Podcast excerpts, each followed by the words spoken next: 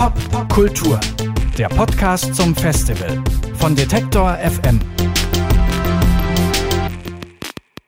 Der Daumen hoch vom Mann am Mischpult ist gekommen. Das heißt, wir können hier weitermachen auf dem Detektor FM äh, Sofa hier äh, auf unserer kleinen Podcast-Bühne beim Popkulturfestival in der Kulturbrauerei in Berlin.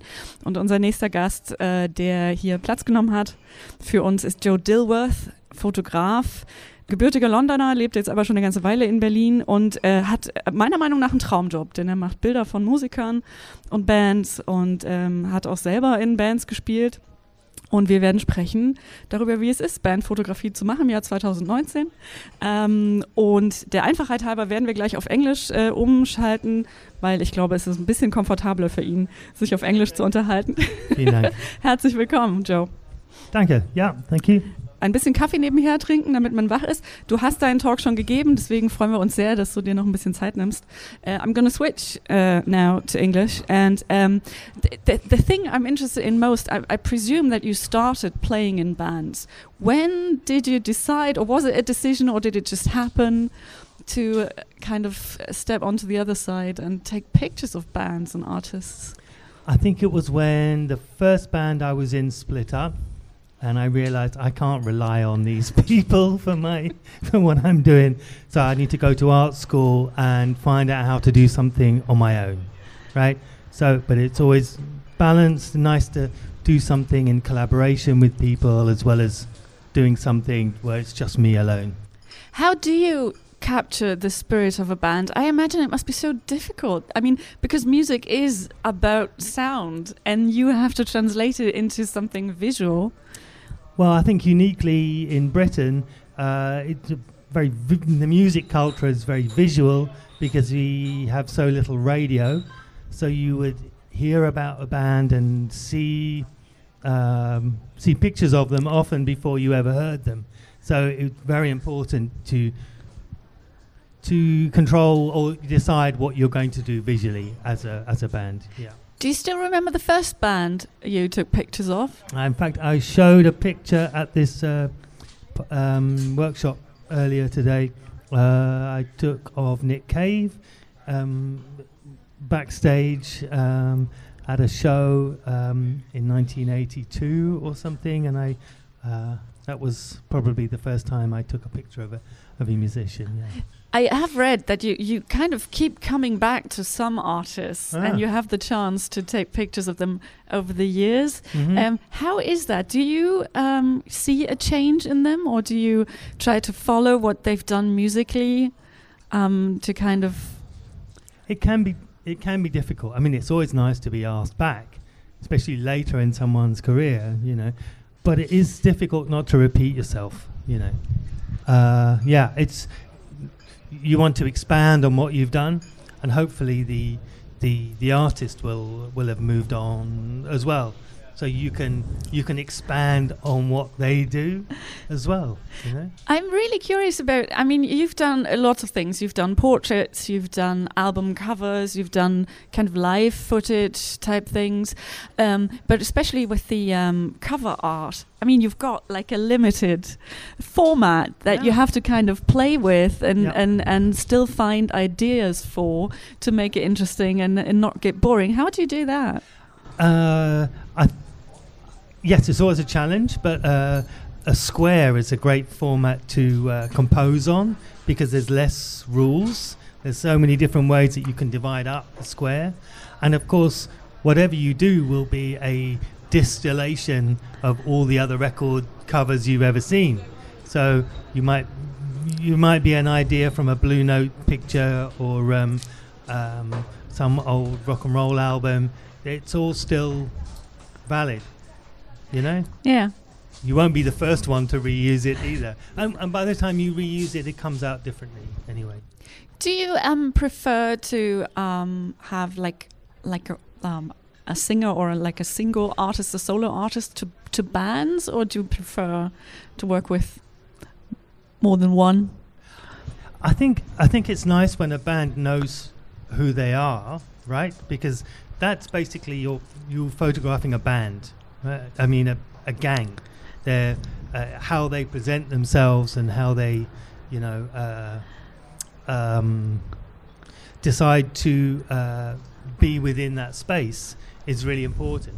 You know, uh, and you're just there to help them do that. The less, the more invisible the photographer can be, the better. Do you listen to their music before you um, take pictures or Yeah. try to? Yeah, yeah, yeah. Because that's often gives gives you an idea of of of how they work together and what they're trying to w- where they're trying to get to. Yeah. Have you ever come across um, a band or an artist who didn't quite know yet who they are because you just Yes. mentioned that that helps you Yes. take the picture? What do you do if they oh, it's they're not quite sure? It's an absolute nightmare. What's worse is if they haven't decided who's in the band. You know, put him on the edge because we're going to chuck him out. You know, stuff like that. But um, no, it, it. I mean, I I probably do choose more people to work with that I think I can add something to. You know. Also, I wouldn't, if it's something I really like, I wouldn't want them to have bad pictures. Or if I see bad pic, what I consider to be a bad picture, it makes me want to. Um, it makes makes me want to contribute something to the to the project, as it were. Is it possible? Because I imagine that you have to walk kind of like a balanced line between um, the customer, the band wanting a certain image, Yeah. and your artistic license or the things you want to put into a picture.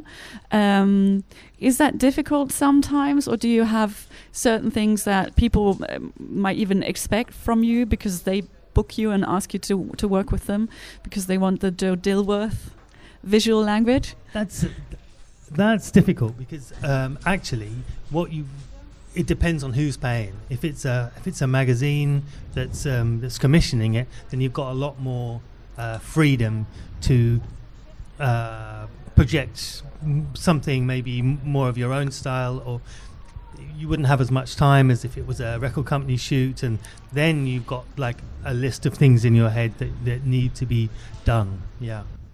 Do you have a favorite um, a favorite picture that you still think this this I'm proud of having done this? All of them. All of them. But there's yeah okay. I mean there, there's yeah there's there, there's a few, but I guess the the cover of um, My Bloody Valentine's um, Isn't Anything was uh, something that we talked about in theoretical terms for a long time. Not in terms of even the picture, like about how how to make how to represent uh, a band, how to how to make yourself visible but invisible. And then we tried something on the day, and it worked. Um, yeah, I I saw uh, amazing shots you did of Goldfrapp, very colorful and very interesting. Almost, um, you know, you, you put her in like a cow milking Yes. par- parlor type Yes. situation. Uh, you know, how how much fun can you have? well that that that wasn't a lot of fun because that cow was really would not pay uh, pay attention. Um, and in fact, it is very difficult to hire a, a cow in central London. So it was it was really complicated, and it kept kicking Alison and stuff. So it was that was difficult. Yeah.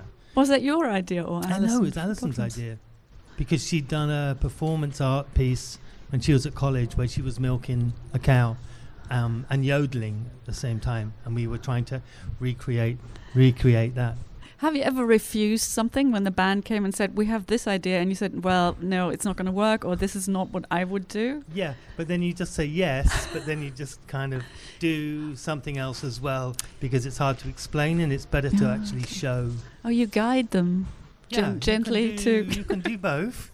There's no point in just saying no. That's not going to work. yeah. So- Okay. Do you, do you sometimes um, uh, g- uh, do you feel that you've made kind of the right decision to move into taking the pictures, or do you? I mean, you have played drums for various Yeah. bands over the years. and I'm not sure you if you still do that, but Every now and then, but it, it is a collaborative thing. Playing drums, there's no point in doing it on your own. yeah, well, little bit boring.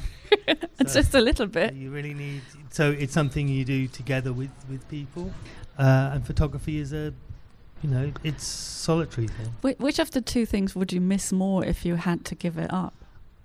I miss playing at the moment because um, You can't do it. Yeah, because I'm not in a band at the moment. But um, uh, yeah, I miss whatever it is if I'm not doing it. What do you What do you think is most important if if you want to um, kind of pursue this sort of career or you know um, go in that direction? How would you uh, you know I remember when I first when I got my first drum kit from uh, you know a small ad, and we went round to this guy's house to pick up this drum kit and he said uh, are you uh, are you starting a band?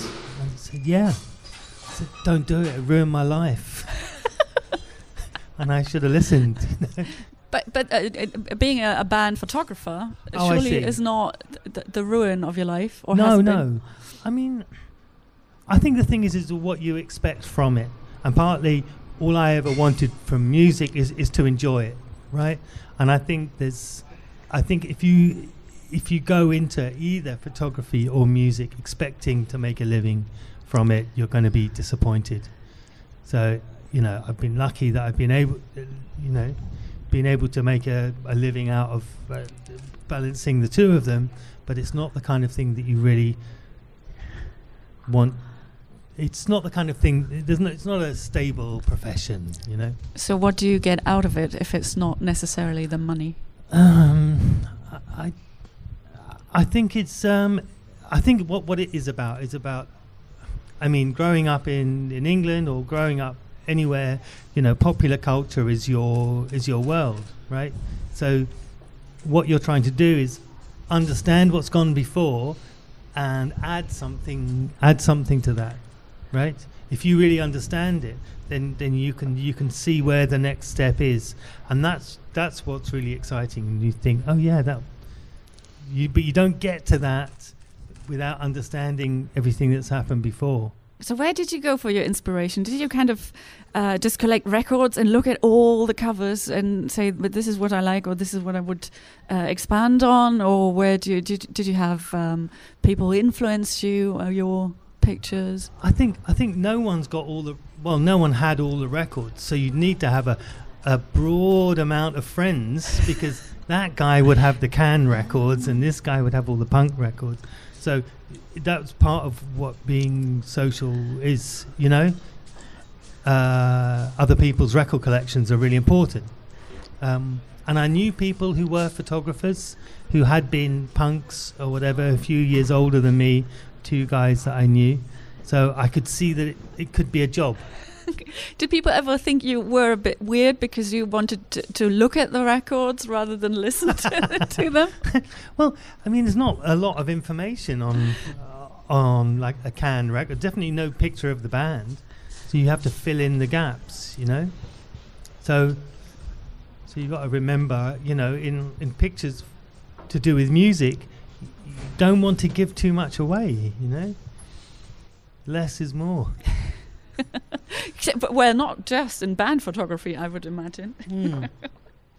Um, have you ever um, been s- starstruck by somebody? Have you ever been so much of a fan that you Yeah, had a problem taking their Yeah. pictures? Well, I did get to do pictures of Can when they got back together in the mid '90s, and having been such a such a fan, um, it was really overwhelming, and it was such an honour to meet them all. That was So amazing. they, they, they, we, we did an interview with, um, uh, they were here last year, so you missed them. Yes. Just about.